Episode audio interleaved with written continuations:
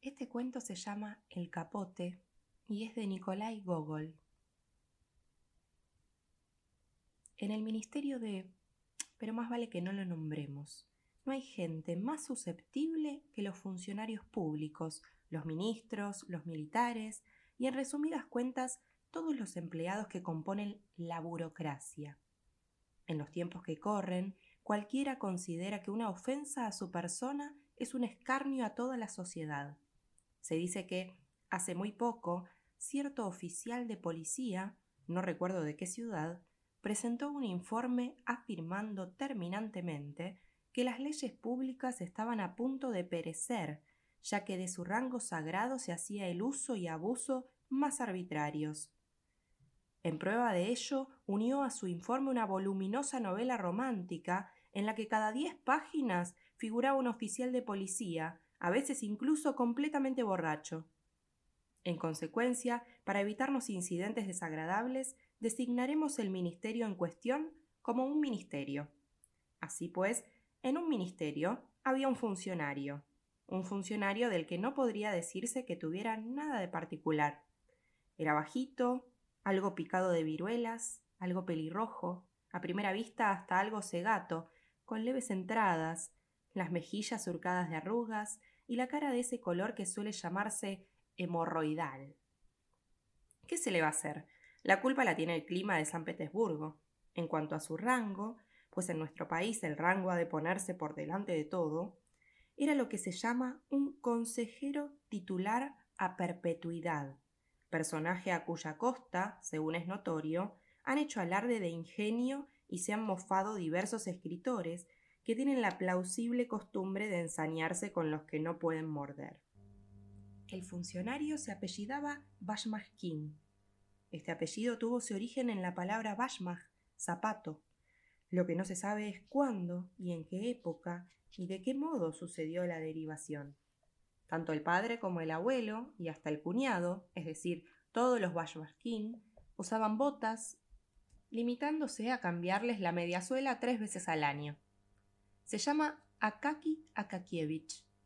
Tal vez al lector se le antoje un poco extraño y rebuscado el nombre, pero podemos asegurarle que no lo es en absoluto y que las circunstancias se combinaron de tal suerte que fue completamente imposible darle otro. He aquí cómo ocurrió.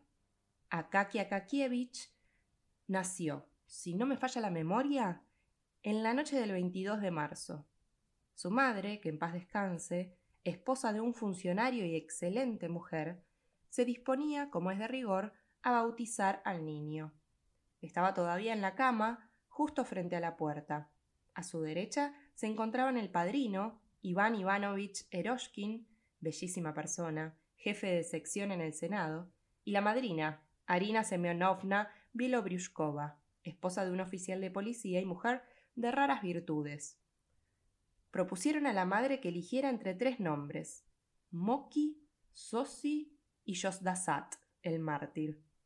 De ningún modo, pensó la hoy difunta. Vaya con los nombrecitos. Con el objeto de complacerla, abrieron otra página del calendario y salieron otros tres nombres: Trifili, Dula y Barajasi. ¡Qué castigo! dijo la madre. Sí que tienen gracia los nombres. Nunca he oído nada igual. Si por lo menos fuera Baradat o Baruch, pero miren que Trifili y Barajasi. Volvieron una hoja más y aparecieron Pabsikaji y Bactisi. Está visto que es cosa del sino, dijo la madre. Siendo así, prefiero que se llame como su padre. Akaki es el padre, Akaki será el hijo. Ahí tienen ustedes cómo vino a resultar Akaki Akakievich. Bautizaron al niño, que rompió a llorar e hizo un mohín como si presintiera que iba a ser funcionario. Queda pues explicada la manera en que ocurrió todo. Hemos hecho relación de ello para insistir en que el lector se convenza de que las cosas siguieron el camino lógico y de que fue realmente imposible darle otro nombre. Cuándo y cómo entró en la oficina y quién lo promocionó a ese puesto no lo recordaba nadie. Los directores y jefes de toda clase cambiaron muchas veces, pero a él se lo veía siempre en el mismo sitio, en la misma postura, en el mismo cargo, siempre atareado en el mismo trabajo de copista, de modo que, a la larga, llegó a parecer que había venido al mundo tal como era, con uniforme y calva. En la oficina no se le tenía el menor respeto. Los ordenanzas, lejos de levantarse a su paso, ni siquiera lo miraban, como si fuese una mosca. Los superiores lo trataban con una frialdad despótica. Cualquier subjefe de la sección le metía simplemente los papeles bajo la nariz, sin decirle siquiera cópielos o aquí tiene un asunto interesante, o bien alguna otra palabra agradable, como se estilaba en las oficinas donde los empleados eran bien educados. Pero él tomaba todo lo que le largaban, mirando tan solo el papel, sin fijarse en quién lo entregaba, ni en si tenía derecho a ello. Lo tomaba y en el acto se ponía a copiarlo. Los jóvenes funcionarios le hacían burlas y se mofaban de él en la medida de su ingenio oficinesco. En su presencia contaban innumerables historias que lo tenían como protagonista. Decían que su patrona, una vieja de setenta años, le pegaba y le preguntaban cuándo se casarían. Otras veces le rociaban la cabeza con trocitos de papel diciendo que era nieve. Pero Akaki Akakievich no respondía a nada, como si tuviera nadie delante de sí. Las burlas no influían lo más mínimo en su trabajo, y pese a tanta impertinencia, no cometía una sola equivocación en las copias. Únicamente cuando las bromas iban demasiado lejos, cuando lo empujaban con el codo impidiéndole proseguir su faena, terminaba por decir Déjenme, ¿por qué me tratan así? Había algo extraño en esas palabras y en la voz que las pronunciaba. Su tono producía tanta lástima que un joven recién ingresado en el cuerpo y que, inducido por el ejemplo de los demás, osó burlarse de él, se detuvo como herido por un rayo, y desde entonces todo pareció cambiar para sus ojos, tomando otro aspecto. Una fuerza sobrenatural lo apartó de sus colegas, a quienes había considerado como personas correctas y educadas. Por espacio de mucho tiempo, aun en los momentos más entretenidos, se le presentaba súbitamente el pequeño funcionario de la calva con su penetrante Déjeme, ¿por qué me tratas así? En esas palabras punzantes se percibían otras. Soy tu hermano. Y entonces el pobre joven se cubría el rostro con las manos. Más tarde, muchas veces en su vida, constató con horror cuántos sentimientos inhumanos se encierran en el hombre, cuánta brutal grosería se oculta bajo el refinamiento de la urbanidad, incluso, Dios mío, en personas a quienes el mundo tiene por nobles y honradas. Hubiera sido difícil encontrar un hombre tan apegado a su trabajo. Decir que lo ejecutaba con celo sería insuficiente. No, lo hacía con amor.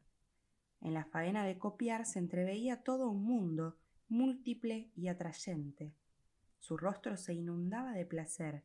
Tenía letras favoritas, y cada vez que las encontraba se convertía en otro hombre.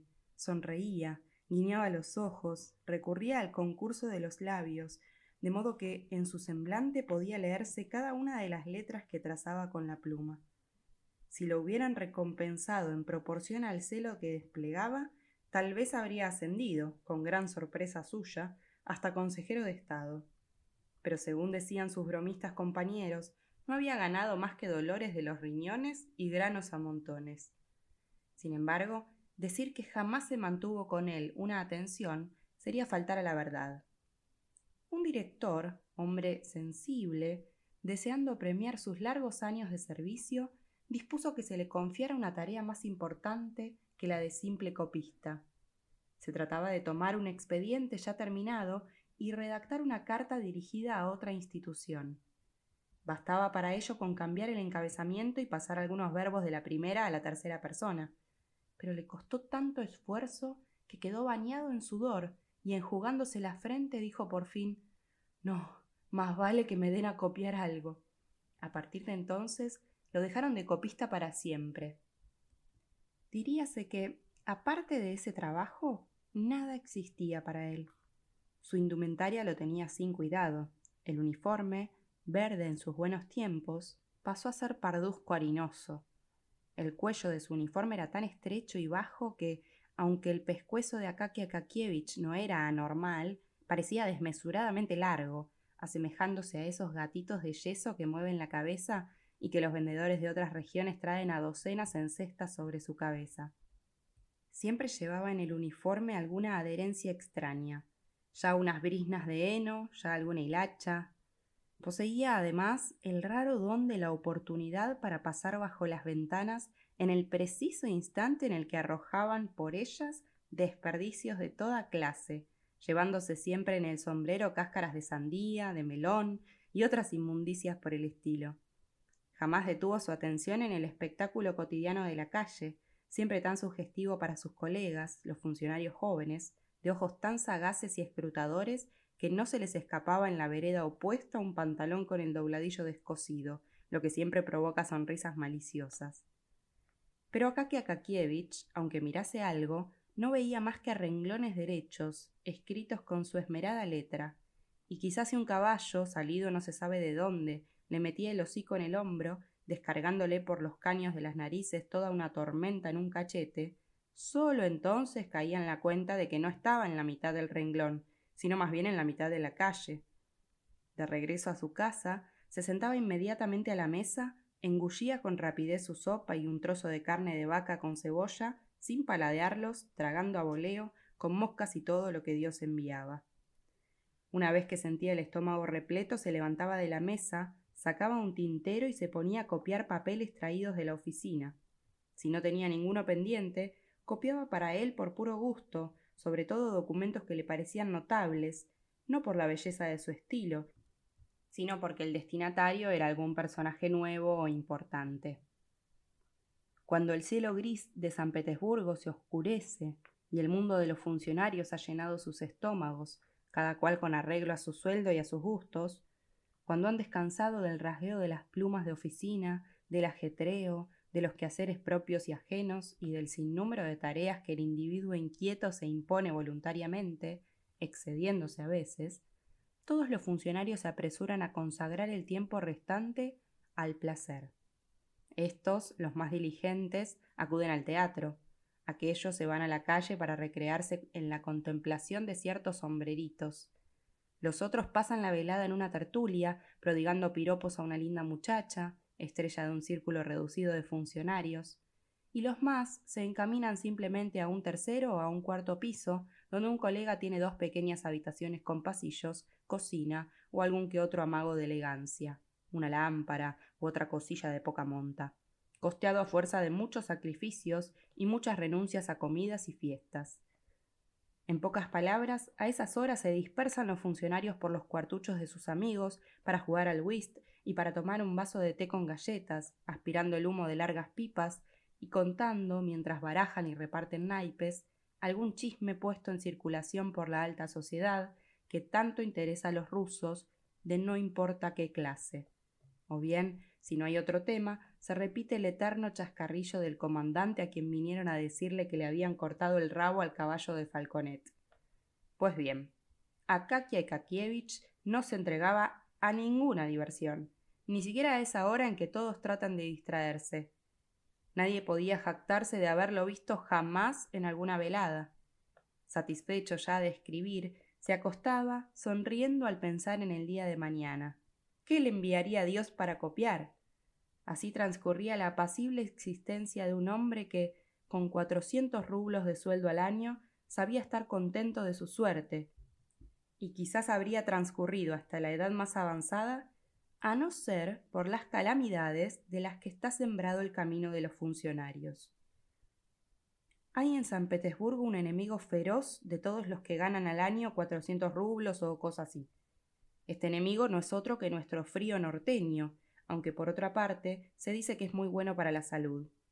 A las ocho y pico de la mañana, precisamente cuando las calles se pueblan de funcionarios que se dirigen a sus oficinas, comienza el frío a dar unos aletazos tan fuertes y punzantes en todas las narices que los pobres funcionarios no saben dónde meterlas. En momentos como esos, el frío hace que les duela la frente y se les salten las lágrimas hasta los que ocupan cargos superiores. Y los pobres empleados se sienten seres desvalidos, con capotes tan ligeros como los suyos, la única salvación está en atravesar a escape las cinco o seis calles y una vez en la portería de la oficina patear fuertemente el suelo hasta que se derrita el hielo que atenaza todas las facultades y las dotes necesarias para el desempeño de sus funciones. Akakia Kakievich llevaba tiempo notando que el frío lo mordía dolorosamente, sobre todo en la espalda y en los hombros, a pesar de que trataba de transponer con máxima rapidez el trayecto habitual. Al cabo, se le ocurrió pensar si no tendría algún defecto su capote. Examinándolo con atención en su casa, descubrió que el paño estaba como calado en dos o tres puntos, precisamente en la espalda y en los hombros. Tan deteriorado estaba que se traslucía, y el forro se deshilachaba. Es de saber que también el capote de Akakia Kakievich era objeto de mofa entre los funcionarios, quienes incluso le negaban su noble nombre, calificándolo de batín. Efectivamente, tenía un aspecto peregrino. Año tras año se reducían las dimensiones de su cuello, porque se empleaba para echar remiendos a otras partes, remiendos que no hacían gran honor al arte del sastre, y que daban a la prenda un aire desgarbado, parecido a una bolsa. Cuando Akaki Akakievich vio de lo que se trataba, decidió llevar el capote a casa de Petrovich, un sastre que vivía en un cuarto piso, con entrada por la escalera de servicio.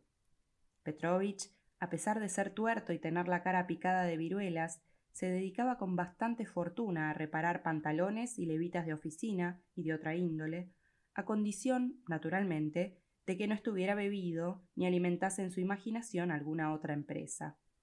Es evidente que no deberíamos extendernos mucho a la personalidad de tal sastre, pero como es de rigor que en toda obra se precise el carácter de cada personaje, no queda otro remedio. Venga, pues, Petrovich para acá. Hubo un tiempo en que a Petrovich se lo llamaba simplemente por el nombre, Grigori. Era entonces siervo de no sé qué señor. El patronímico, Petrovich, databa de la época en que fue liberado y comenzó a empinar el codo en las fiestas al principio durante las fiestas mayores y luego en todas las eclesiásticas sin distinción, donde quiera que el calendario estuviese marcado con una cruz. En relación con esto, Petrovich permanecía fiel a las costumbres de sus abuelos, y cuando discutía con su mujer la llamaba pecadora alemana. Ya que hemos aludido a la esposa, habrá que decir dos palabras de ella.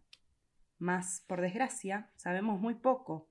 Quizá tan solo que Petrovich estaba casado y que su mujer llevaba cofia y no toquilla en la cabeza. Parece que no era un dechado de hermosura. Lo atestigua el hecho de que, al encontrársela, únicamente los soldados de la guardia le echaban una mirada bajo la cofia al tiempo que se atusaban el bigote y largaban una exclamación muy particular. Mientras subía por la escalera de la casa de Petrovich, escalera que, en honor a la verdad, estaba cuajada de charcos y basura y despedía ese olor acre que hace arder a los ojos y que, como es notorio, reina en todas las escaleras de servicio de las casas de San Petersburgo, Akakia Kakievich iba pensando en el precio que pondría Petrovich al trabajo y decidió no darle más de dos rublos. La puerta estaba abierta de par en par porque la dueña, que freía pescado en la cocina, había levantado tal humareda que no se veían ni siquiera las cucarachas. Akakia Akakievich atravesó la cocina sin que lo viera el ama y entró por fin en una habitación donde encontró a Petrovich sentado sobre una ancha mesa de madera sin pintar, con las piernas cruzadas al estilo de un yogi indio. Tenía los pies descalzos, como suelen hacer los sastres cuando trabajan. Y lo que primero saltaba a la vista era el dedo pulgar, con la uña deformada, gorda y dura como la caparazón de una tortuga. Le colgaba del cuello una madeja de hilos y sobre sus rodillas descansaban unos andrajos. Llevaba alrededor de tres minutos enhebrando la aguja, pero no conseguía ensartarla, por cuya razón estaba muy irritado contra la oscuridad y hasta contra la propia hebra, mascullando gruñón No quiere entrarla, sinvergüenza. Ya me tienes harto, miserable. Akaki Akakievich lamentó darse cuenta de que había llegado precisamente en un momento de mal humor de Petrovich.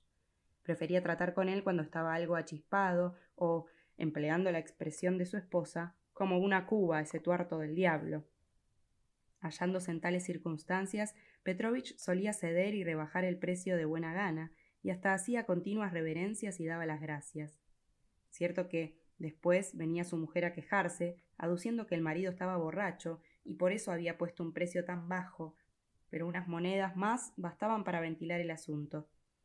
Ahora, en cambio, Petrovich parecía estar sobrio y por lo tanto era renuente, terco y amigo de poner precios diabólicos. Así lo entendió Akaky Akakievich y se dispuso a salir de allí, pero ya era tarde. Petrovich lo atravesó con su único ojo entornado y el funcionario dejó escapar casi involuntariamente. Buenos días, Petrovich. Iguales se los deseo, caballero, respondió el sastre y torció el ojo en dirección a las manos de Akaki Akakievich para ver la prenda que traía. Pues verás, Petrovich, he venido eso. Sepan ustedes que Akaki Akakievich se expresaba muchas veces con preposiciones, adverbios y partículas que no significaban absolutamente nada. Si se trataba de algún asunto espinoso, no solía ni siquiera terminar las frases, de modo que muchas veces comenzaba con las palabras esto verdaderamente es, en realidad, pues eso, y ahí se quedaba cortado, olvidándose él mismo del resto y convencido de que lo había dicho todo. ¿Qué desea? preguntó Petrovich escudriñándole con su único ojo el uniforme, desde el cuello hasta las mangas, sin omitir la espalda, los faldones y los ojales, todo ello muy conocido para él, ya que era de factura propia. No hay sastre que no se atenga a esa costumbre, es lo primero que hacen al ver a cualquiera.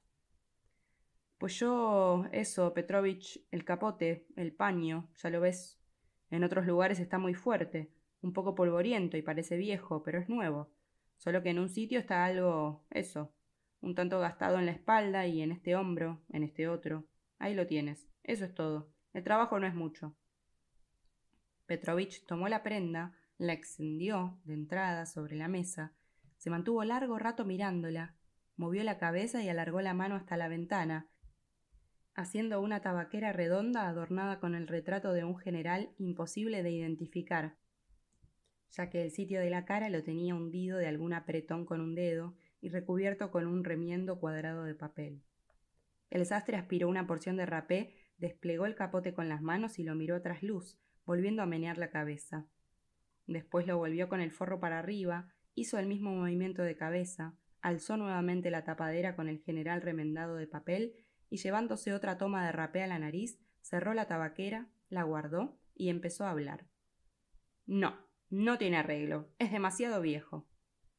Al oír tales palabras, el corazón le dio un vuelco a Kakievich. ¿Cómo que no tiene arreglo, Petrovich? profirió con voz infantil, casi suplicante. Pero si lo único que está rosado son los hombros, ya encontrarás tú por ahí algún retazo. Por eso no quedaría. Retazos tengo, repuso el sastre, lo que pasa es que no se puede poner nada por dentro, está podrido, y apenas lo toque con la aguja se irá todo. Pues mira, que se vaya, le pones un remiendo. Ahí está el asunto, que es imposible ponerlo, no hay dónde sujetarlo, está muy desgastado. De paño no tiene más que el nombre. Un soplo lo deshace. Pero hombre, ya procurarás tú que se sujete, porque bueno es que. No, lo atajó Petrovich con energía. No hay nada que hacer. La prenda no tiene arreglo posible. Tendrá que hacerse un abrigo nuevo.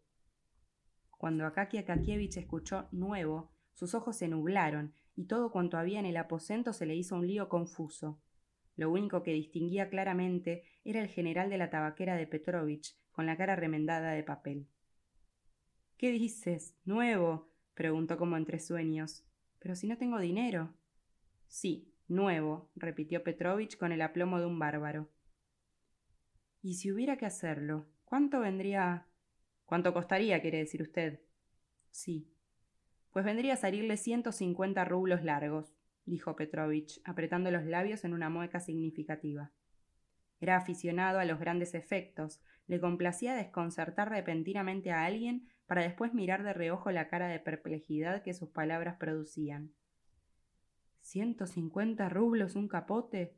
exclamó el pobre Akakia Kakievich, alzando el tono quizá por primera vez en su vida, pues su voz había sido siempre de lo más sumisa. Sí, señor, continuó Petrovich, y eso según qué capote. Si le ponemos cuello de Marta y capuchón forrado de seda, no le costará menos de doscientos. Por favor, Petrovich, dijo Akakia Kakievich con acento implorante, sin oír y aún procurando no oír las aterradoras palabras del sastre. Hazle un arreglo como puedas para que me sirva un tiempo. Imposible. Sería trabajar en balde y tirar el dinero, sentenció Petrovich. y después de esto, Akaki Akakievich salió completamente anonadado. Petrovich se quedó un buen rato de pie, contrayendo significativamente los labios y sin reanudar la faena, satisfechísimo de haber mantenido su dignidad y salvaguardado el honor del arte del sastre. Al salir a la calle, Akaki Akakievich parecía andar en sueños, pues el asunto es de los que, vamos, se iba diciendo. Ni siquiera pensaba que fuese tal. Y transcurrida una breve pausa, añadió Pues sí que. Por fin, ya ves lo que son las cosas, y yo ciertamente ni podía imaginarme que viniera a resultar esto. Siguió otro largo rato de silencio, al cabo del cual volvió a decirse Así que sí, ahí tienes ya, exactamente, de ningún modo esperaba eso, aquello de ninguna forma. Vaya un asunto. Terminado este soliloquio, en vez de tomar la dirección de su domicilio, puso exactamente el rumbo contrario sin advertirlo. Por el camino lo rozó un desollinador, nada limpio, ennegreciéndole todo el hombro. Una bolsa entera de cal vino a lloverle desde lo alto de una casa en construcción. Nada de esto advirtió a Kakia Kakievich. Únicamente notó algo cuando se dio de bruces contra un guardia municipal que, dejando su alabarda contra la garita, estaba sacando tabaco de un cuernecillo y lo echaba en la callosa palma. Volvió un poco en sí, pero fue porque el guardia le espetó. ¿No ves que te metes en mis propias narices o es que te falta cera? El incidente lo hizo recobrarse y emprender el camino de su casa. Solo allí pudo recapacitar haciéndose una idea exacta de su situación real. Comenzó a hablar consigo mismo, pero no de manera entrecortada, sino reflexiva y franca, como quien conversa con un amigo prudente al que se le pueden confiar los asuntos más íntimos y recónditos. De ningún modo, se dijo a Kaki Akakievich. Ahora no se puede tratar con Petrovich. No está como para eso. Seguramente su mujer lo ha vapuleado. Mejor será que vaya a verlo el domingo por la mañana. Después de la merluza del sábado lo encontraré con el ojo torcido y adormilado. Para ponerse a tono necesitará darle gusto a la garganta, pero su mujer no querrá darle dinero. En esto llego yo y eso, le pongo en la mano algunas monedas. Así se ablandará, y entonces el capote, pues eso. Animado con tales razonamientos, Akaki Akakievich esperó al domingo siguiente y al ver desde cierta distancia que la mujer de Petrovich salía de su casa, se coló en ella de sopetón. Como era de esperar, los efectos del sábado hacían mucho más visco el ojo de Petrovich. La cabeza se le iba hacia el suelo y estaba modorrado. Pero en cuanto tuvo noticia de lo que Akaki Akakievich le requería, pareció como si el diablo le hubiese dado un empellón. Imposible, dijo. Encárguese uno nuevo.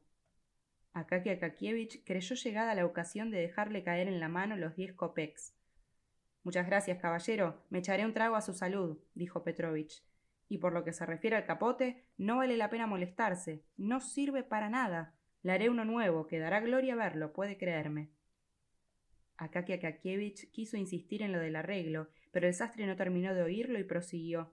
No se preocupe, que el capote nuevo se lo haré sin falta. Esté seguro, nos esmeraremos. Se lo puedo coser incluso a la moda, con presillas de plata en el cuello. Aquí terminó Akaki Akakievich por convencerse de que era imposible arreglárselas sin un capote nuevo, y se le cayó el alma a los pies. En verdad, ¿con qué dinero iba a hacérselo? Cierto que, en parte, podía contar con la gratificación de las próximas fiestas, pero ese dinero ya lo tenía destinado y distribuido de antemano. Había que adquirir unos pantalones, pagar al zapatero unas punteras nuevas que había mandado hacer unas botas viejas, debía encargarle a la costurera tres camisas y dos de esas prendas interiores que el decoro impide nombrar con letras de molde. Así pues, la suma estaba condenada totalmente a desaparecer, y aun admitiendo que el director fuese tan magnánimo que en vez de cuarenta rublos de gratificación le concediese cuarenta y cinco o cincuenta, el remanente sería risible, una gota en el mar del capital que necesitaba para el capote. Ciertamente, sabía que a Petrovich le daba a veces la real gana de poner precios diabólicamente disparatados, y que incluso su propia mujer le gritaba, incapaz de reprimirse te has vuelto loco. Unas veces trabajas casi gratis y otras como ahora pides un dinero que ni tú mismo vales. Sabía que Petrovich le haría el capote hasta por ochenta rublos. Mas, ¿de dónde sacarlos? Podría encontrar hasta la mitad, quizá incluso un poquito más, pero ¿de dónde iba a agenciarse la otra mitad? Sin embargo, antes de seguir, debe saber el lector la procedencia de la primera mitad. Akaki Akakievich tenía la costumbre de guardar una moneda por rublo gastado, metiendo en un cofre que cerraba con llave y en cuya tapa había una ranura por donde entraba el dinero. Al expirar cada semestre, revisaba la suma acopiada en calderilla y la sustituía por monedas de plata. Así lo venía haciendo desde hacía tiempo, y al cabo de unos cuantos años, la cantidad reunida rebasaba los cuarenta rublos. Por consiguiente, la mitad estaba resuelta, pero ¿y la otra mitad? ¿Dónde buscar los restantes cuarenta rublos? Akaki Akakievich estuvo piensa que te piensa y a la postre dedujo que habría de reducir los gastos ordinarios durante un año por lo menos, renunciar a la cena, no encender velas, y en caso de que algo tuviera que hacer por las tardes, irse al cuarto de la patrona y trabajar a la luz de la vela de ella.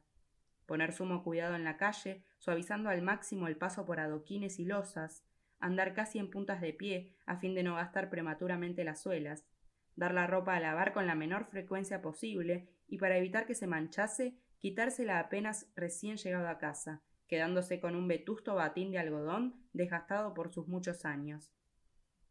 A decir verdad, tales limitaciones se le hicieron algo cuesta arriba al principio, pero luego se acostumbró, inclusive a pasar hambre por la noche.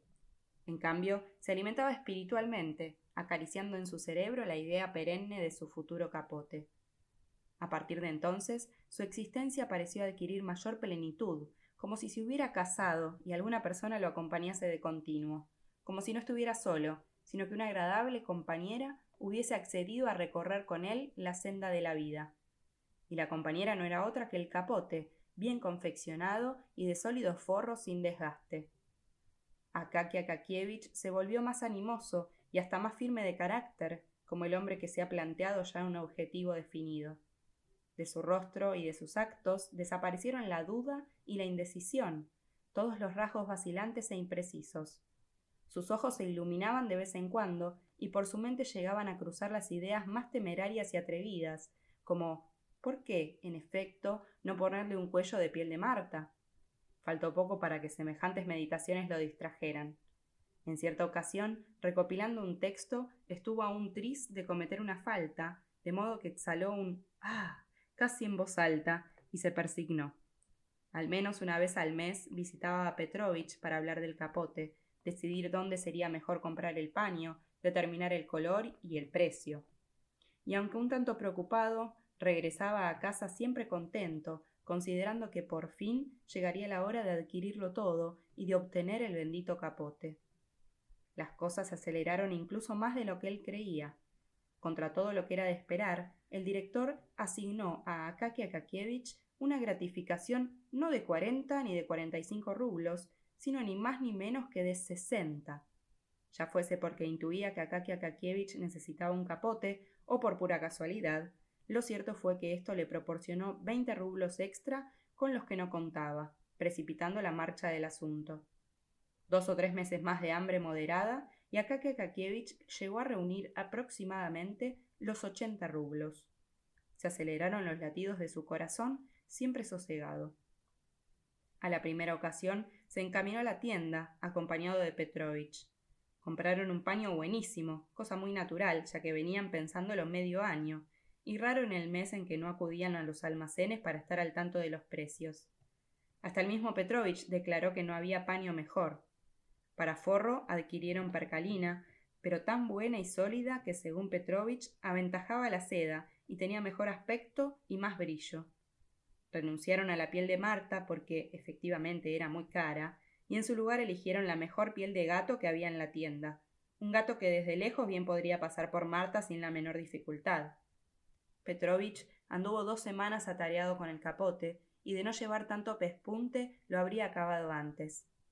Le cobró por la hechura doce rublos, Menos era imposible. Lo había cosido con hilo de seda, haciendo menudas costuras dobles, que luego repasó con los dientes, dejando marcadas sus huellas. Un día, difícil es precisar la fecha, pero a buen seguro que fue la más solemne de la vida de Akaki Akakievich, Petrovich le entregó, por fin, el capote. Se presentó por la mañana, precisamente en el momento en que su cliente se disponía a partir rumbo a la oficina.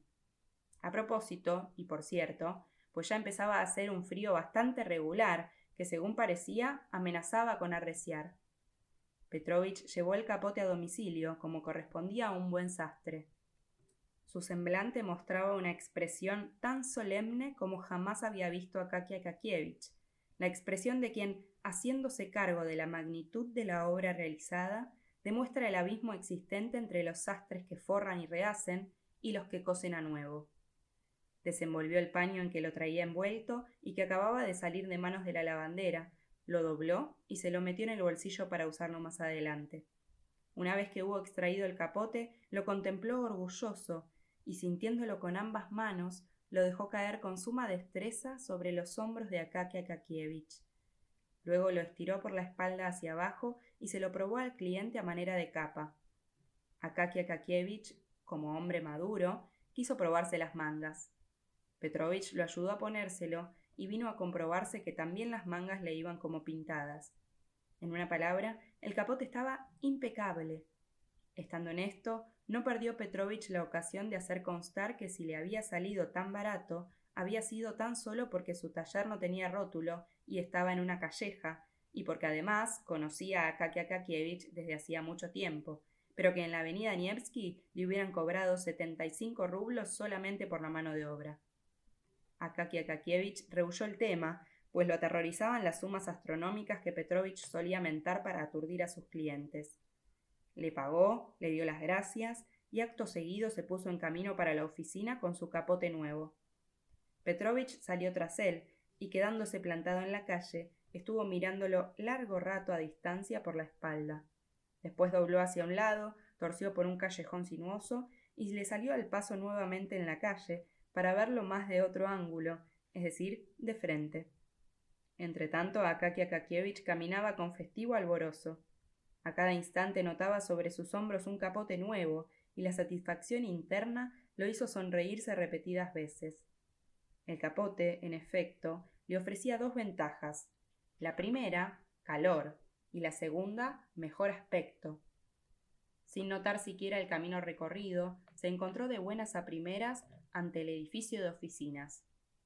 En la portería se despojó del capote, lo miró por los cuatro costados y lo encomendó a la muy especial custodia del conserje. Se desconoce cómo llegó a oídos del personal que Akakia Kakievich traía un capote nuevo y que el batín había dejado de existir. Todos corrieron inmediatamente a la portería para ver la prenda estrenada por Akakia Kakievich. Comenzaron los plácemes y felicitaciones, de tal modo que, si al principio no hacía más que sonreír, a la postre llegó a darle vergüenza. Cuando todos lo rodearon, afirmando que había que mojarlo y que, por lo menos, tenía que invitarlos a una fiesta, el azoramiento de Akakia Kakievich llegó hasta el punto de no saber qué contestar ni cómo evadirse. Al cabo de unos minutos se puso a explicarles, ruborizado y con la mayor ingenuidad, que el capote no era nuevo y que lo tenía ya hacía mucho tiempo. Por último, uno de los funcionarios, parece que incluso el subjefe de la sección, queriendo probablemente poner de manifiesto que no tenía nada de orgulloso y que hasta trataba con los inferiores, declaró Bueno, caballeros, daré yo la fiesta en lugar de Akakia Kakievich. Les ruego que vengan esta tarde a cenar a casa. Precisamente es el día de mi santo. Como es de suponer, los oficinistas acudieron a felicitar al subjefe de la sección y aceptaron de buena gana la invitación. Akakia Kakievich intentó rehusar con varios pretextos, mas todos lo persuadieron, afirmando que sería un acto de descortesía, una vergüenza y un bochorno rechazar el convite, ante lo cual no pudo renunciar. Por otra parte, la propuesta terminó por complacerlo, ya que así se le presentaría la ocasión de lucir su capote nuevo hasta por la noche. Aquel día fue para Akakia Kakievich la festividad más solemne. Regresó a su casa de humor inmejorable, se quitó el capote y lo colgó con esmero en la pared, volviendo a embelezarse en la contemplación del paño y del forro, y a fin de comparar, sacó el viejo batín deshilachado.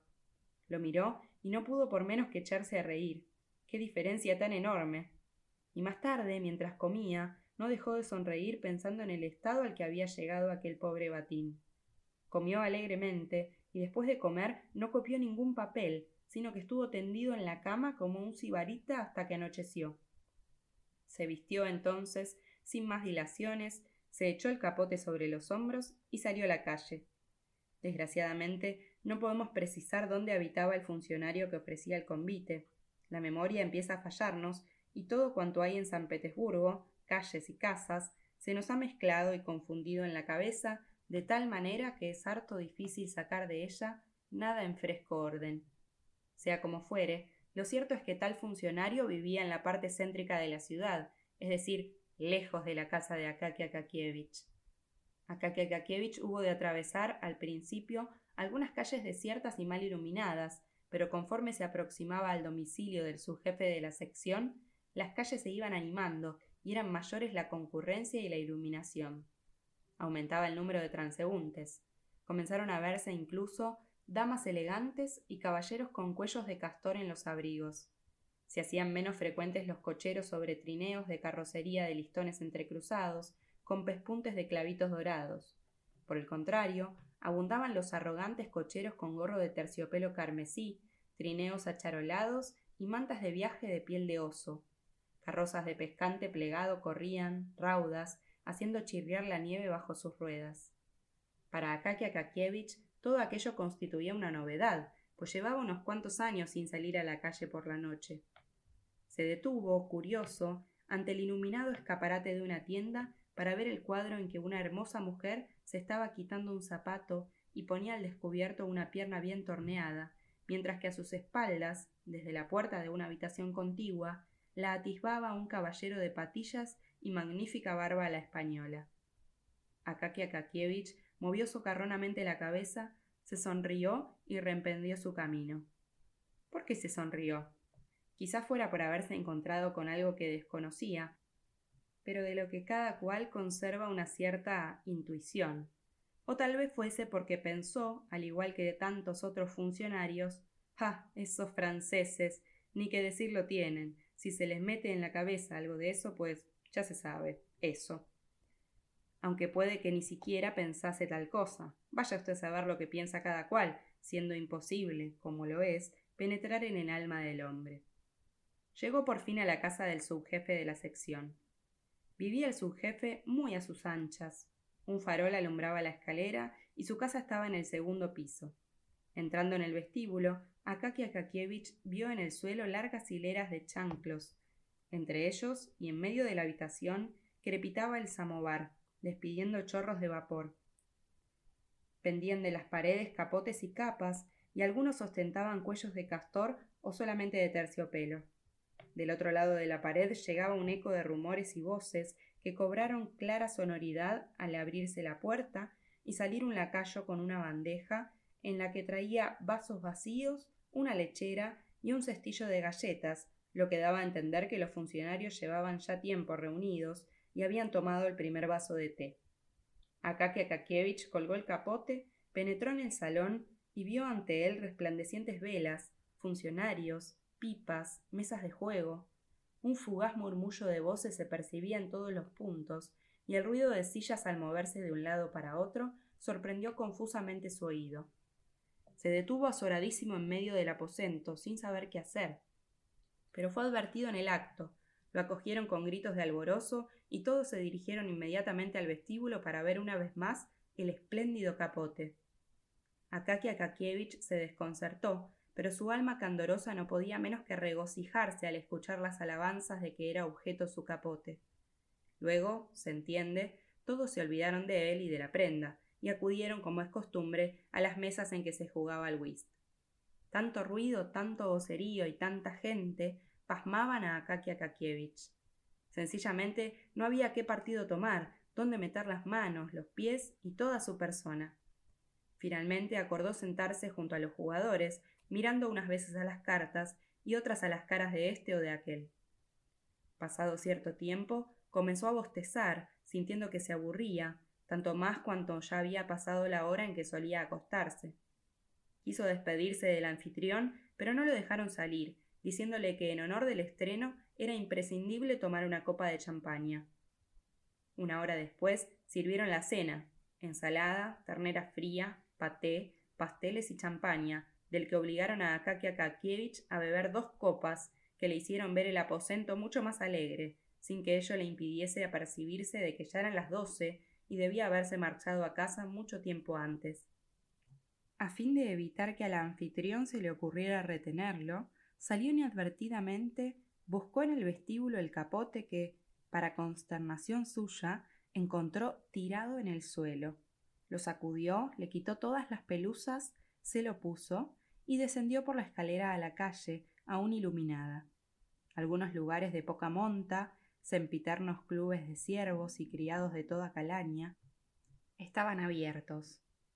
Otros, ya cerrados, dejaban escapar un largo chorro de luz por la rendija de la puerta, induciendo a creer que aún estaban concurridos y que, con seguridad, las sirvientas o lacayos seguían allí charlando y sumiendo a sus patrones en la más completa perplejidad respecto de su posible paradero. Akaki Akakievich caminaba eufórico, e incluso hubo un momento en que, no se sabe por qué, echó una carrerita detrás de una dama que pasó de largo como un relámpago y cuyo cuerpo era de un contoneo inusitado. Sin embargo, suspendió al instante la persecución y continuó la ruta con su habitual lentitud, asombrado del inexplicable trote que había emprendido. Pronto se extendieron ante él calles solitarias que no ya de noche, sino ni siquiera de día eran alegres. Ahora se habían hecho más lúgubres y solitarias. Los faroles se divisaban con menor frecuencia. Seguramente allí se les suministraba menos aceite. Aparecieron casas de madera, vallados. No se veía un alma. Tan solo la nieve resplandecía en el pavimento, y los minúsculos tugurios dormidos se ennegrecían tristemente con sus postigos cerrados.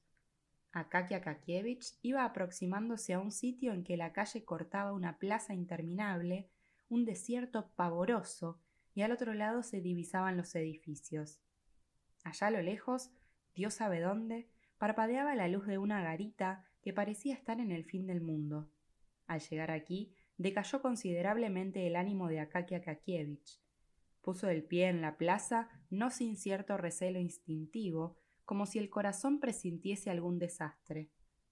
Miró atrás y a los lados, como si estuviera en medio del mar. No, más vale no mirar, pensó, prosiguiendo su camino con los ojos cerrados. Y cuando los abrió para cerciorarse de si le quedaba por andar mucho trecho de la plaza, vio ante sus propias narices a unos individuos bigotudos y ya no pudo ver más. Se le nublaron los ojos y el corazón le dio una voltereta. Este capote es mío, profirió uno con voz de trueno, agarrándolo por el cuello. Akaki Akakievich se disponía a pedir auxilio cuando el otro le aplicó en los dientes un puño del tamaño de la cabeza de un funcionario, gruñendo Anda, prueba a gritar. Akaki Akakievich notó solamente que lo despojaban del capote y le daban un rodillazo que lo tiró de espalda sobre la nieve, y después se quedó sin sentido. Transcurridos unos minutos, cuando se repuso y se levantó, allí no había nadie. Sintió frío y notó la falta del capote. Gritó, pero la voz, al parecer, no tenía ni intención de llegar hasta el extremo de la plaza. Desesperado, en un alarido constante echó a correr por aquel desierto, directamente hacia la garita, junto a la que el guardia municipal, apoyado en su silla de montar, parecía contemplarlo con curiosidad, como preguntándose para qué diablos venía corriendo y gritando desde lejos aquel hombre. Akaki Akakievich se acercó a él y con acento jadeante lo acusó de estar durmiendo y de que, olvidado de toda vigilancia, ni siquiera se daba cuenta de cómo atracaban a una persona. El guardia le contestó que no había visto nada, que había notado que dos hombres lo detenían en medio de la plaza, pero supuso que bien podían ser amigos suyos, y que en lugar de increparlo, era mejor presentarse al día siguiente ante el inspector del barrio, que sin duda descubriría a los autores del robo. Akaki Akakievich corrió a casa y llegó descompuesto. Desgreñados los pocos pelos que le quedaban en las sienes y la nuca, y cubiertos de nieve los pantalones, el pecho y un costado. Su vieja patrona saltó presurosa de la cama al oír los estruendosos golpes que dio en la puerta y corrió a abrir, calzado un solo pie y tapándose púdicamente el pecho con la camisa. Pero nada más al abrir, retrocedió al ver las trazas de Akaki Akakievich. Cuando él le refirió lo sucedido, se llevó las manos a la cabeza y le aconsejó irse, sin más ni más, a ver al comisario del distrito. Le dijo que el inspector del barrio lo engañaría, prometiendo y dándole largas al asunto, y que lo más práctico sería presentarse directamente ante el comisario, que era incluso conocido suyo, porque Ana la finlandesa, su antigua cocinera, había entrado ahora como niñera en casa del comisario, que ella solía verlo pasar en su carruaje por delante de la casa, que todos los domingos iba a la iglesia a oír misa y que miraba sonriendo a todo el mundo, de donde se deducía que era una bellísima persona. Después de oír tal consejo, Akakia Kakievich se arrastró tristemente hasta su cuarto y de cómo pasó la noche podrá hacerse una idea toda persona capaz de ponerse, por poco que sea, en el lugar de otra. Por la mañana temprano acudió a casa del comisario y le dijeron que estaba durmiendo. Regresó a las diez y vuelta a decirle que éste dormía. Se presentó a las once y le respondieron el comisario no está en casa. Volvió a presentarse la hora de comer y los escribientes no lo dejaron pasar de la antesala, pretendiendo enterarse del asunto que lo traía y de lo que había sucedido. Tanto lo atosigaron que Akakia Kakievich quiso dar una prueba de carácter por primera vez en su vida y declaró categóricamente que necesitaba ver al comisario en persona, que se guardase muy bien de impedirle el paso, que él venía del ministerio para un asunto oficial y que si se presentaba una queja contra ellos, ya verían ellos lo que era bueno. Ninguno de los escribientes osó replicar nada contra tales argumentos, y uno de ellos pasó a anunciarlo. El comisario acogió de modo muy extraño el relato del robo del capote. Lejos de prestar atención a lo esencial del caso, preguntó a Akakia Kakievich por qué regresaba tan tarde a su domicilio y si no había estado en alguna casa de malvivir, de tal suerte que Akakia Kakievich, turbado, salió de allí sin saber si el asunto de su capote se iniciarían o no las debidas pesquisas. Aquel día faltó a la oficina, caso único en su vida. Al día siguiente se presentó, pálido y con el capote viejo, cuyo aspecto era todavía más lastimoso. La noticia del robo conmovió a muchos, aunque no faltó quien, incluso en aquella triste ocasión, tomase a la chacota a Akakia Kakievich.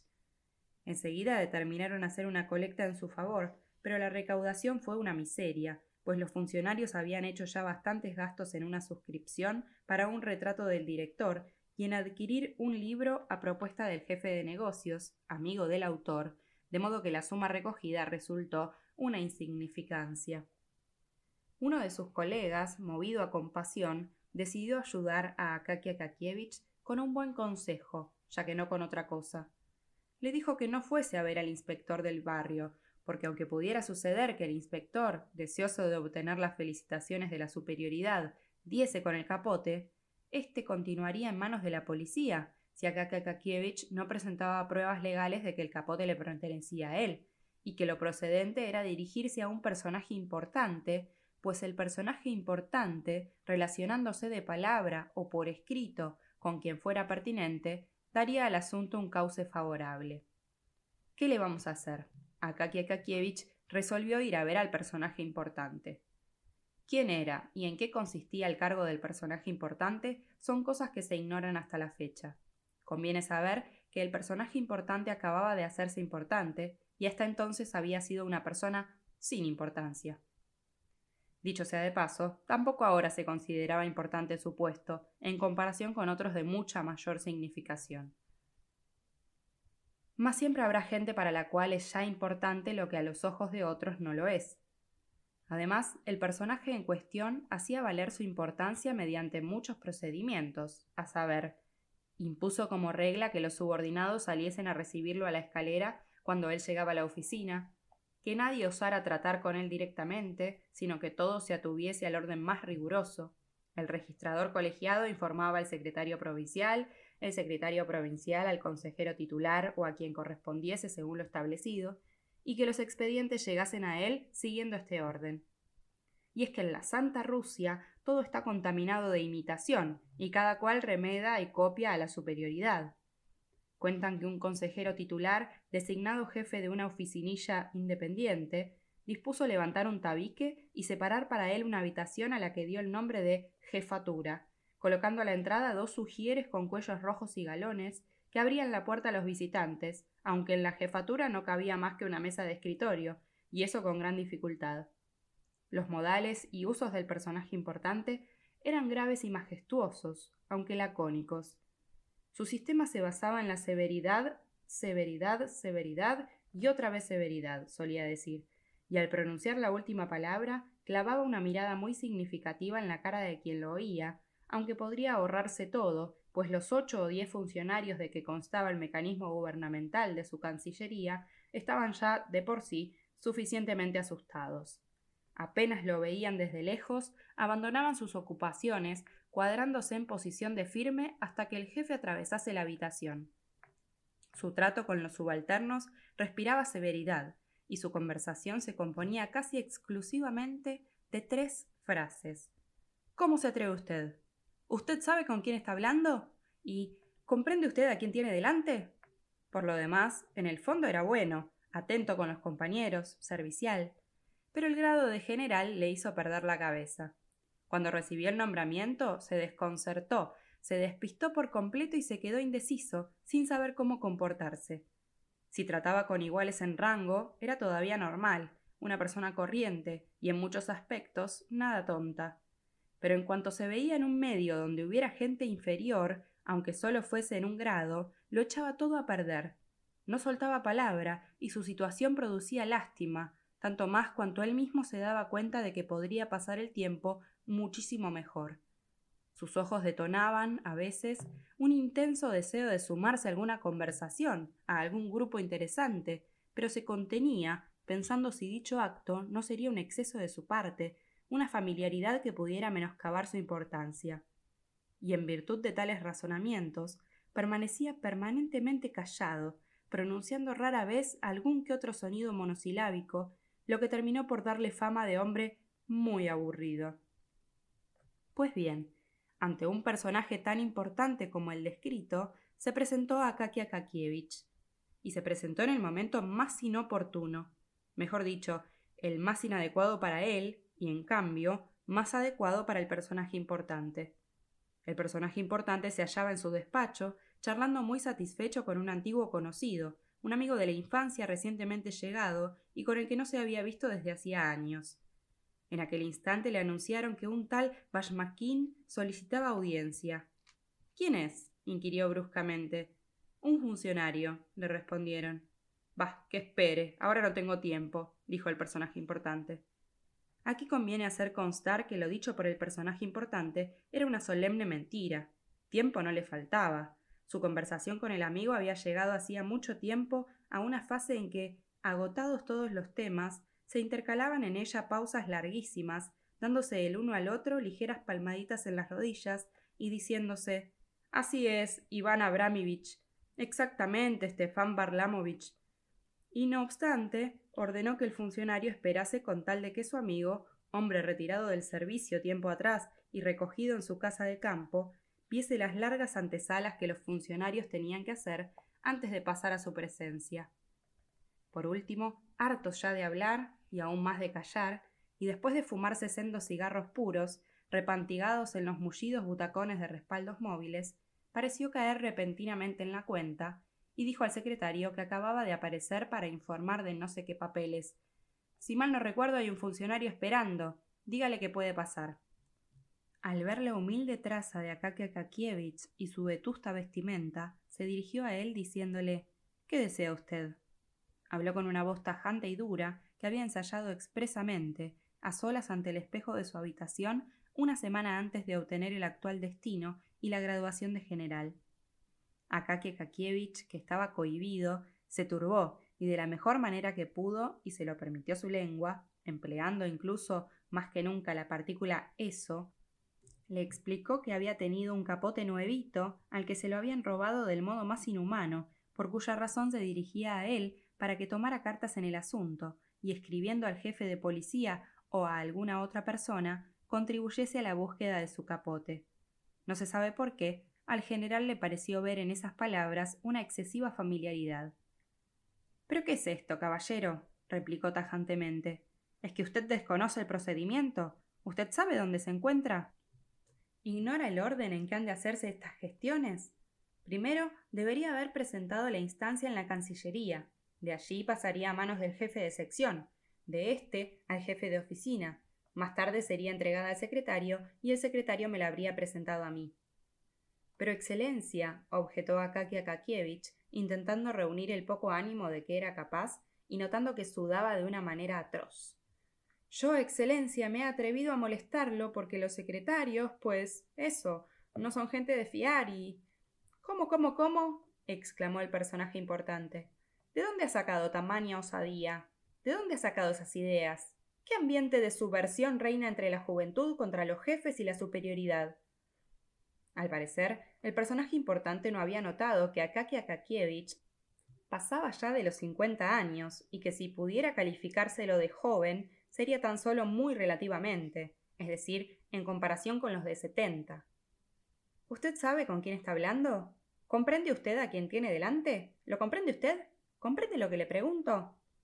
Al llegar a este punto, el personaje importante dio una patada en el suelo y su voz alcanzó una nota tan alta que hubiese atemorizado no ya digamos a Akaki Akakievich, sino a cualquiera.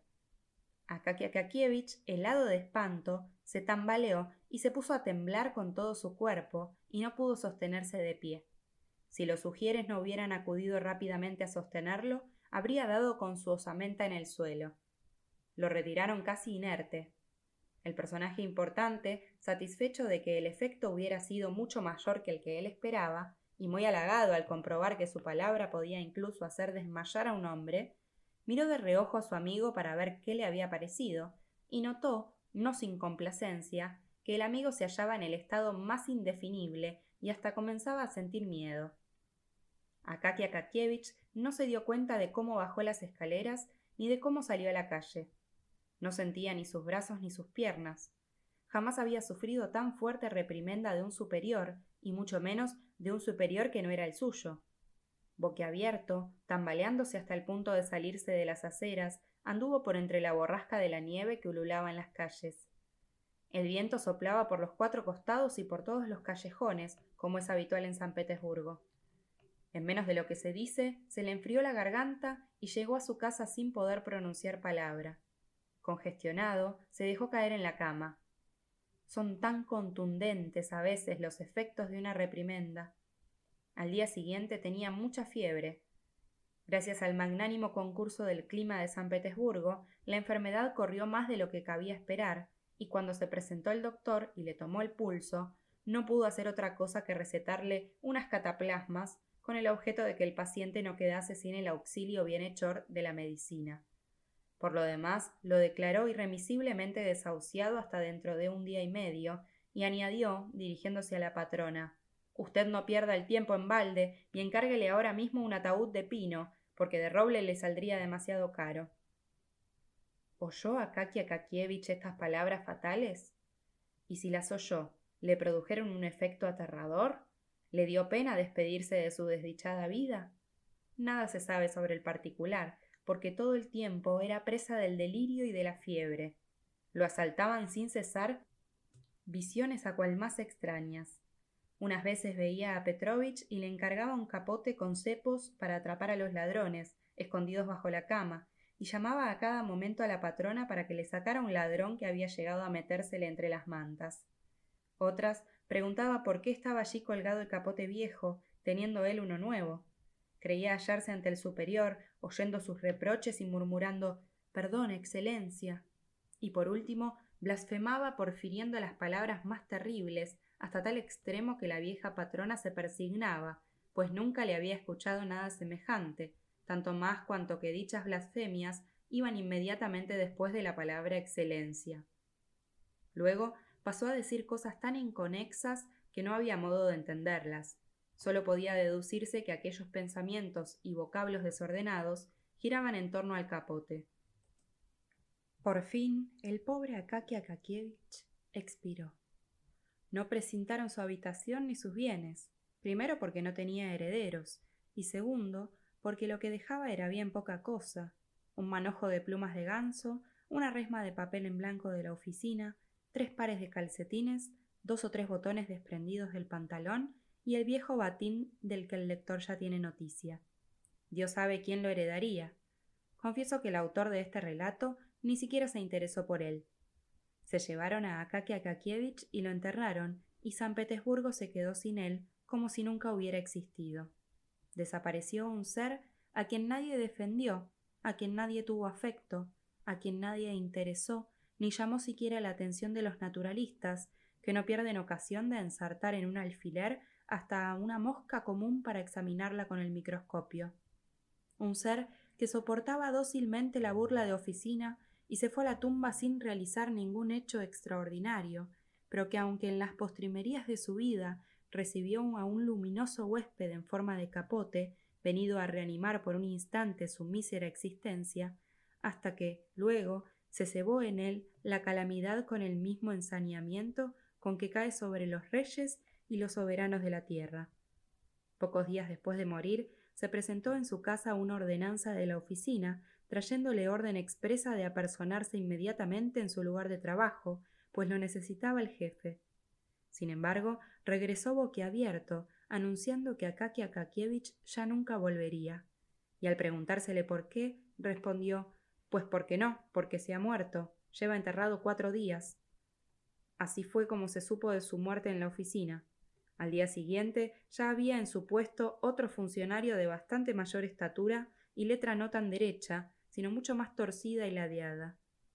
Pero ¿quién habría de suponer que la historia de Akaki Akakievich no termina aquí, sino que después de muerto le estaban destinados unos cuantos días más de ruidosa vida, quizá como compensación por la que antes arrastró, inadvertida por todos. Mas así fueron los hechos, y nuestra pobre historia adquiere de improviso un final fantástico.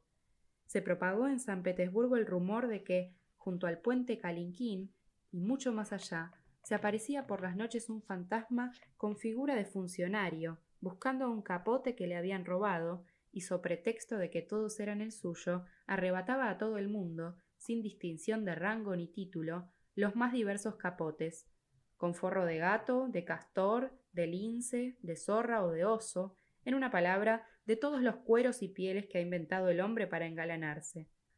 Un funcionario de la oficina vio al fantasma con sus propios ojos y reconoció a Akaki Akakievich. Pero la visión le infundió tal pánico que echó a correr como alma que lleva el diablo, por cuya razón no acertó a distinguirlo bien, y vio únicamente que el fantasma lo amenazaba desde lejos con un frío dedo. Llovían quejas de todas partes. Por los robos nocturnos de capotes, las espaldas y los flancos se veían expuestos a los más graves resfríos, no solo de los consejeros titulares, sino también de los consejeros secretos. Se dio a la policía la orden de capturar a toda costa al difunto, vivo o muerto, y de someterlo al castigo más cruel para sentar ejemplo ante los demás. Y en efecto, faltó poco para que se diese cumplimiento a la disposición. Precisamente el guardia municipal de no sé qué manzana del callejón Kiryushin atrapó por el cogote al fantasma con las manos en la masa, en el preciso momento en que trataba de arrebatarle su capote de frisa a un músico retirado que tocaba en sus tiempos la flauta dulce. Agarrado por el cuello, llamó a gritos a dos de sus compañeros, a quienes les encargó que lo sujetasen mientras él se metía la mano en la caña de la bota para sacar una tabaquera y reconfortarse un poco la nariz, que se le había helado seis veces en su vida. Pero el rapé era de tal calidad que ni el difunto pudo resistirlo. El guardia, taponándose con un dedo el orificio nasal derecho, no tuvo tiempo de llevarse al izquierdo la ración correspondiente, pues el fantasma estornudó con tanta fuerza que lo cegó a los tres. Mientras se restregaban los ojos con los puños, desapareció sin dejar rastro, de modo que llegaron incluso a dudar de que lo hubieran tenido en sus manos. A partir de entonces, los guardias les tomaron tal miedo a los fantasmas que no se atrevían a detener ni siquiera a los vivos, limitándose a gritar desde lejos Eh, tú, sigue tu camino. Y el difunto funcionario comenzó a aparecer ya al otro lado del puente de Kalinkin, aterrorizando a la gente timorata. Mas no hemos olvidado en absoluto del personaje importante, que en realidad es el motivo del fantástico giro que ha tomado esta historia, completamente verídica por otra parte. Ante todo, nobleza obliga, es justo decir que el personaje importante experimentó una especie de conmiseración al salir el pobre Akaki Akakievich anonadado por la descomunal reprimenda. No era refractario a la piedad. Su corazón albergaba muchos buenos sentimientos, pese a que el rango les impedía muy a menudo manifestarse. No bien se marchó de su despacho el visitante amigo, se le vino a la memoria el pobre Akaki Akakievich, y desde ese instante se le aparecía casi diariamente la imagen del pálido funcionario víctima de la represión oficial. Tanto llegó a inquietarlo su recuerdo que al cabo de una semana resolvió enviar a un empleado a interesarse por él y a enterarse de si, en efecto, podría ayudarlo en algo. Cuando le informaron que Akaki Akakievich había fallecido repentinamente, atormentado por la fiebre, quedó estupefacto, con remordimiento de conciencia, y estuvo malhumorado todo el día. Con objeto de distraerse y de olvidar tan penosa impresión, se fue a pasar la velada a la casa de un amigo, donde encontró gente muy selecta, y lo que es mejor aún, casi todos de la misma graduación. Así pues, no había nada que pudiera cohibirlo. Tal circunstancia ejerció un efecto sorprendente sobre su estado de ánimo. Se sintió desenvuelto, se hizo ameno y amable. Para resumir, pasó la noche muy a gusto. Durante la cena se tomó un par de copas de champaña que, como es sabido, contribuye a alegrar las almas. La champaña le provocó un deseo de cosas extraordinarias y decidió no ir directamente a su casa, sino acercarse a la de Carolina Ivanovna, una dama conocida, de origen alemán, a la que profesaba una gran amistad. Es de señalar que el personaje importante era ya un hombre maduro, esposo ejemplar y venerable padre de familia. Sus dos hijos, uno de los cuales prestaba ya servicio en una cancillería, y una guapa hija de dieciséis años con la nariz algo respingona, aunque muy graciosa, acudían a diario para besarle la mano diciéndole Bonjour, papá. Su esposa, mujer todavía lozana, y yo diría que nada fea, le daba primero a besar su mano y luego, girándola, le besaba a él la suya. Pero el personaje importante, que dicho sea de paso, estaba muy satisfecho de las ternuras familiares, consideró correcto tener relaciones con una amiga en el otro extremo de la ciudad. La amiga en cuestión no era ni mejor ni más joven que su mujer, pero casos como estos ocurren en todo el mundo, y no tenemos nosotros por qué meternos a juzgarlos. El personaje importante bajó la escalera, se metió en un coche y ordenó al cochero a la casa de Carolina Ivanovna. Arrebujándose en el cálido capote, se sumió en ese delicioso estado, el más apetecible para un ruso, en que sin pensar en nada suben a la cabeza pensamientos a cual más halagüeño y uno no tiene que tomarse ni tan siquiera el trabajo de buscarlos y perseguirlos. Rebosante de contento, recordaba fugazmente todos los lances jocosos de la velada, todas las palabras que hicieron reír a la reducida compañía. Incluso repitió a media voz muchas de ellas, encontrándolas tan divertidas como antes, por lo cual no es de extrañar que él mismo se riera de buena gana. De vez en cuando, sin embargo, venía a molestarlo un viento impetuoso que, arremetiendo contra él repentinamente, Dios sabe de dónde y por qué motivo, le azotaba la cara, estrellaba en ella copos de nieve, le henchía como una vela el largo cuello del capote o se lo levantaba hasta calárselo en la cabeza con fuerza sobrenatural, dando mucho que hacer para librarse de él. De repente notó el personaje importante que alguien le echaba una mano al cuello con mucha fuerza. Se volvió y vio a un individuo pequeñito, con un viejo y raído trajecito, reconociendo horrorizado a Akaki Akakievich. El funcionario estaba pálido como la nieve y su aspecto era el de un muerto. Pero el espanto del personaje importante no tuvo límites al ver que el muerto torcía la boca y despidiendo un terrible olor a cadáver, pronunciaba el siguiente discurso. Ah, ya te tengo. Por fin. Eso. Te he echado el guante. Necesito tu capote. No te interesaste por el mío y además me echaste de mal modo, pues ahora dame el tuyo. El pobre personaje importante por poco se muere. Aunque en la oficina y ante los inferiores era hombre rígido, y aunque su sola figura y viril presencia hacían exclamar a cualquiera Oh, qué carácter.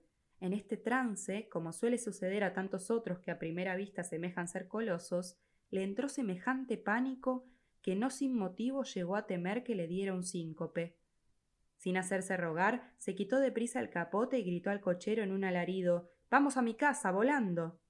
El cochero, al oír aquella voz, que era la de los momentos decisivos y solía ir acompañada de algo más contundente, encogió por si acaso la cabeza, sacudió el látigo e imprimió al coche la velocidad de una flecha.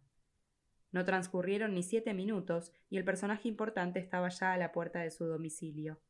Lívido, amedrentado y sin capote, llegó a su casa en lugar de la de Carolina Ivanovna, se arrastró como pudo hasta su habitación y pasó una noche agitadísima. Tanto que a la mañana siguiente le dijo su hija mientras desayunaban Qué pálido estás, papá. Pero papá guardó silencio y no dijo a nadie ni una sola palabra de lo sucedido, ni dónde había estado, ni a dónde quería ir. El incidente le causó fuerte impresión. Ya era mucho más raro oírlo decir a sus subordinados ¿Cómo se atreve usted? ¿Comprende usted a quién tiene delante? Y si acaso alguna vez lo decía, no era sin haberse enterado antes del asunto. Y lo más admirable es que, a partir de aquel momento, se acabaron las apariciones del funcionario difunto. Por lo visto, el capote del general le había venido como anillo al dedo. Al menos no volvió a oírse que en ninguna parte le hubieran quitado el capote a nadie más. Sin embargo, más de cuatro individuos solícitos y diligentes se resistían a tranquilizarse y afirmaban que en los arrabales de la ciudad seguía apareciendo el fantasma. En efecto, un guardia municipal de Colomna lo vio con sus propios ojos salir por detrás de una casa. Pero como el guardia era de contextura de bilucha, hasta el punto de que, en cierta ocasión, un cerdo de tamaño regular, escapado de una casa particular, lo derribó con el consiguiente jolgorio de los cocheros allí estacionados, a cada uno de los cuales exigió por la mofa una moneda para tabaco, no se atrevió a detenerlo, sino que lo siguió en la oscuridad, hasta que por último el muerto volvió repentinamente la cabeza, se detuvo y le preguntó ¿Quieres algo? El guardia contestó que no quería nada y acto seguido dio media vuelta. Sin embargo, el fantasma era esta vez mucho más alto, llevaba enormes bigotes y encaminando sus pasos, al parecer, en dirección al puente de Obuhov, se perdió en las tinieblas de la noche.